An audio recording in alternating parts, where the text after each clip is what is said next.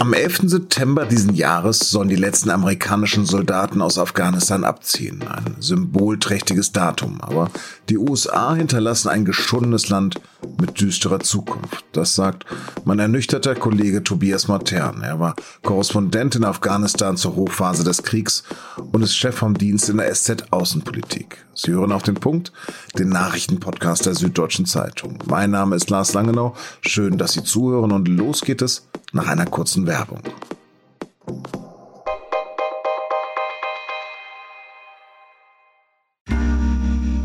Werbung. Hi, ich bin Patrick Bauer, Reporter beim Magazin der Süddeutschen Zeitung. Und gemeinsam mit meiner Kollegin Eva Hoffmann habe ich an einer unglaublichen Geschichte recherchiert. Tom und Jana denken, sie ziehen mit ihrem kleinen Kind zu einer liebevollen Gemeinschaft. Aber sie landen in einer Gruppe, in der Menschen manipuliert und psychisch und physisch fertig gemacht werden. Wie schafft es die Familie da wieder raus? Im Schattenkloster. Chronik einer Gehirnwäsche ist ein SZ Plus Podcast in Zusammenarbeit mit Audible. Jetzt auf sz.de slash Schattenkloster. We believe that a plane has crashed into the World Trade Center in New York. It's exploding right now. You got people running up the street. Okay. Hold on, I'll tell you what's going on. It is a scene. It is a scene out of Dante's hell. Horrific.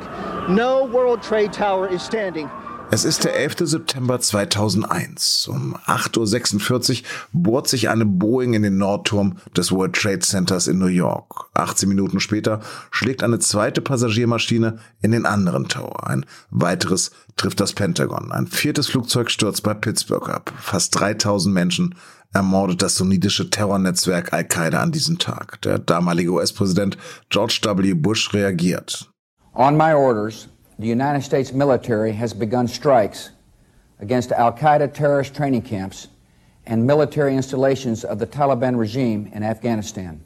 Der War on Terror hat nach vorsichtigen Schätzungen mehr als einer Million Menschen das Leben gekostet. Die Taliban hatten seit 1996 ein Schreckensregime in Afghanistan errichtet und sie weigerten sich, Osama bin Laden auszuliefern. Mit der Suche nach dem Drahtzieher der Anschläge von 9-11 beginnt die massive US-geführte Militäroffensive Operation Enduring Freedom. Die radikalen Islamisten werden aus Kabul vertrieben. NATO-Truppen besetzen das gebeutelte Land am Hindukusch. Zwischenzeitlich sind 100.000 amerikanische Soldaten dort stationiert. Dann befiehlt Bush noch den Angriff auf den Irak. 2003 dann sieht er die Mission erreicht. Our coalition will stay until our work is done. Aber ist die Arbeit wirklich getan? Am 11. September jährt sich der Anschlag auf das World Trade Center zum 20. Mal. Und dieser symbolträchtige Tag wird dann der Tag sein, an dem sich die letzten ausländischen Soldaten aus Afghanistan zurückgezogen haben. Ohne Bedingungen oder Einschränkungen, ohne Wenn und Aber. So wird es US-Präsident Joe Biden am Mittwochabend verkünden. Mit dem Rückzug der letzten noch verbliebenen 2500 Amerikaner endet nach zwei Jahrzehnten der längste Krieg in der Geschichte der Vereinigten Staaten. Derzeit sind noch etwa 10.000 Soldaten aus NATO-Ländern und Partnern vor Ort. Auch die Briten werden gehen und auch die 1.000 noch verbliebenen Deutschen. Im ARD Morgenmagazin sagt Verteidigungsministerin Annegret Kamp-Karrenbauer. Außenminister, wir haben immer gesagt, wir gehen gemeinsam rein, wir gehen gemeinsam raus. Zur Erinnerung, auch 59 deutsche Soldaten ließen in Afghanistan ihr Leben. Doch vor allem für die Afghanen ist das bitter, denn sie bleiben ohne Schutz zurück. Dabei bestimmt Gewalt nach wie vor ihren Alltag. Allein am Dienstag, dem ersten Tag des muslimischen Friedenmonats Ramadan, töteten die Taliban 23 afghanische Soldaten. Mission accomplished?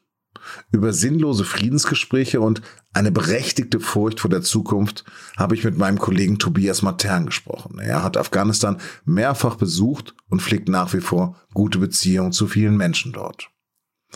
Tobias, kann ich demnächst mit einem Bulli auf den Faden der Hippies nach Afghanistan reisen? Lars, das würde ich dir absolut nicht empfehlen. Ähm, Afghanistan steht vor einer sehr, sehr unsicheren, wahrscheinlich sogar chaotischen Zukunft. Ähm, und die, die Gefahr, dass dir dann was passieren wird, ähm, ist deutlich größer, als dass du da einen friedlichen Urlaub verleben kannst. Was steckt denn hinter dem Truppenabzug im September? Hinter dem Truppenabzug steckt das dringende Bedürfnis Bidens, den längsten Krieg der US-Geschichte zu beenden. 20 Jahre war der, waren die USA mit ihren Verbündeten jetzt in Afghanistan. Ähm, nur leider orientiert sich dieser Abzug überhaupt nicht an der afghanischen Realität. Die afghanische Realität ist sehr trist.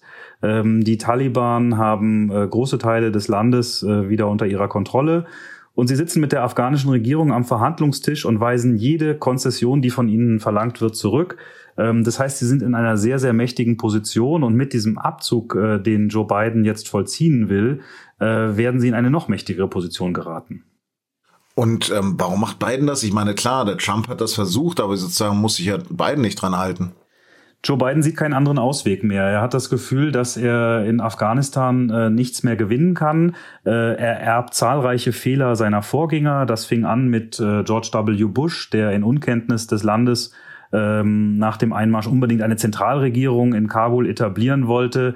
Äh, diese Zentralregierung widerspricht allen ethnischen Strukturen und auch den lokalen Stammesgegebenheiten, die es in Afghanistan gibt. Barack Obama hat dann ähm, den Fehler gemacht, dass er eine Abzugsperspektive und das Ende des Kampfeinsatzes terminiert hat und die Taliban von dem Moment an wussten, der Westen geht, wir bleiben, äh, wir müssen jetzt diesen, diese Zeit nur noch aussitzen.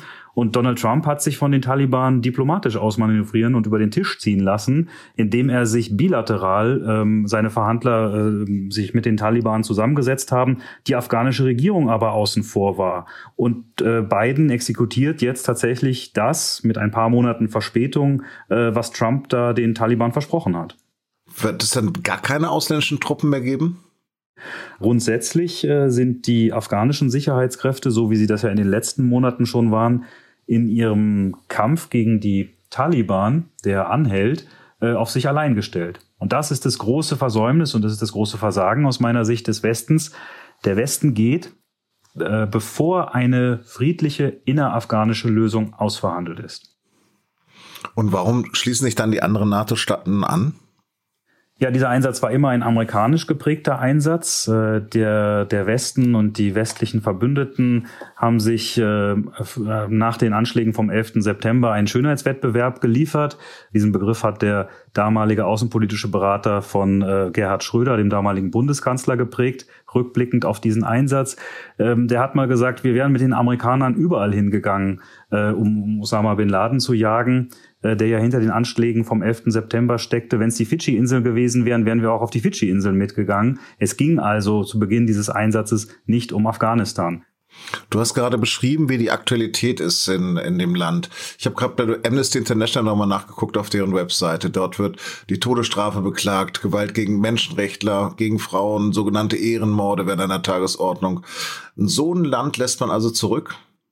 Ja, so ein Land lässt man zurück. Jedenfalls ist es ein Teilvermächtnis des Westens.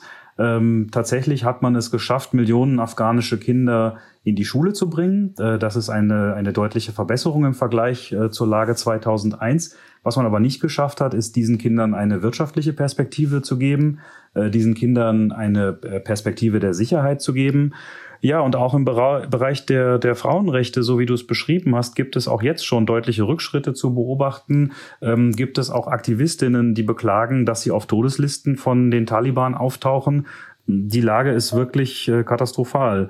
Und äh, es, ist, äh, es ist wirklich ein Armutszeugnis, dass die äh, Regierung von Joe Biden jetzt nicht eine letzte ganz große äh, Anstrengung unternimmt, die darin bestehen müsste, diplomatisch hart zu verhandeln und das Ganze militärisch zu flankieren und äh, die Taliban äh, dazu zu bringen, mit der afghanischen Regierung eine tragfähige Friedenslösung zu vereinbaren.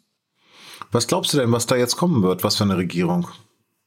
Also es gibt zwei Möglichkeiten. Entweder äh, lassen sich die, die Taliban auf eine Teillösung ein, sozusagen eine, eine, eine große äh, Regierung, in der auch äh, Taliban ihre, ihre Minister und wichtige Posten bekommen. Aber die Frage ist natürlich, warum sollten sie sich auf so eine Teillösung einlassen?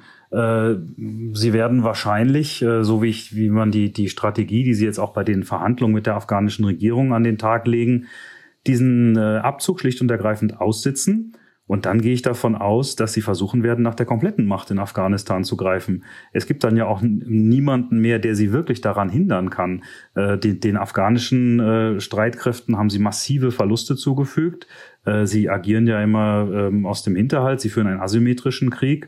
Ähm, sie terrorisieren das Land und überziehen es mit ihren Anschlägen. Und insofern sind sie halt in einer wirklich extrem komfortablen Situation. Zum Abschluss nochmal, zieh doch bitte eine kurze Bilanz des 20 Jahre andauernden Einsatzes. Der Einsatz war sinnlos, weil er in der Form, wie er geführt wurde und wie er jetzt zu Ende gebracht wird, äh, das Land äh, Afghanistan in einen Zustand versetzen wird, äh, so in eine zumindest ähnliche Form, wie er vor 20 Jahren war. Die Taliban werden jetzt wieder an die Macht kommen. Ob in abgeschwächter Form oder ob sie den Griff nach der ganzen Macht wagen, wird sich zeigen. Aber der Westen ist in Afghanistan gescheitert. Tobias, vielen, vielen Dank. Du musst dir noch einen Leitartikel schreiben. Danke dir auch, Lars. BioNTech Pfizer stellt der EU bis Juni 50 Millionen zusätzliche Dosen ihres Impfstoffs zur Verfügung.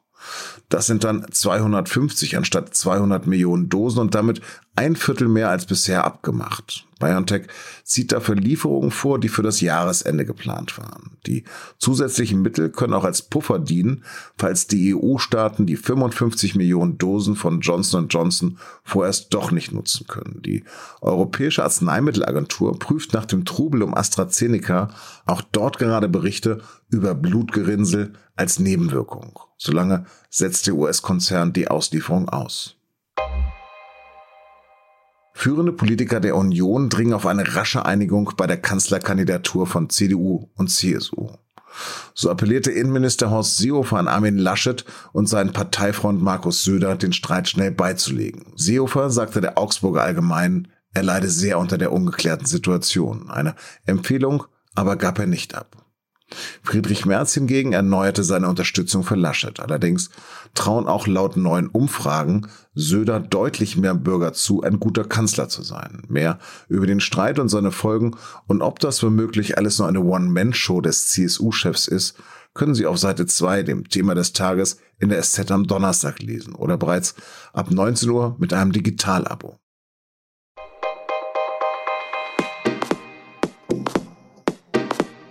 In unserer Podcast-Serie Die Mafia-Prinzessin geht es um ein mysteriöses Millionenerbe, einen brutalen Ehekrieg und die Suche nach der Wahrheit. Am Donnerstag erscheint bereits die vierte Folge, die Sie mit SZ Plus hören können. Meine Kollegen vom SZ-Magazin haben dafür die Geschichte einer Frau recherchiert, die behauptet, zu Unrecht im Gefängnis gesessen zu haben. Dabei sind sie auf einen Morast aus Täuschung und Irrsinn gestoßen, der bis in höchste gesellschaftliche Kreise reicht. Mehr dazu auf sz.de-mafia-prinzessin. Das war auf dem Punkt. Redaktionsschluss war 16 Uhr. Danke fürs Zuhören und bleiben Sie uns gewogen.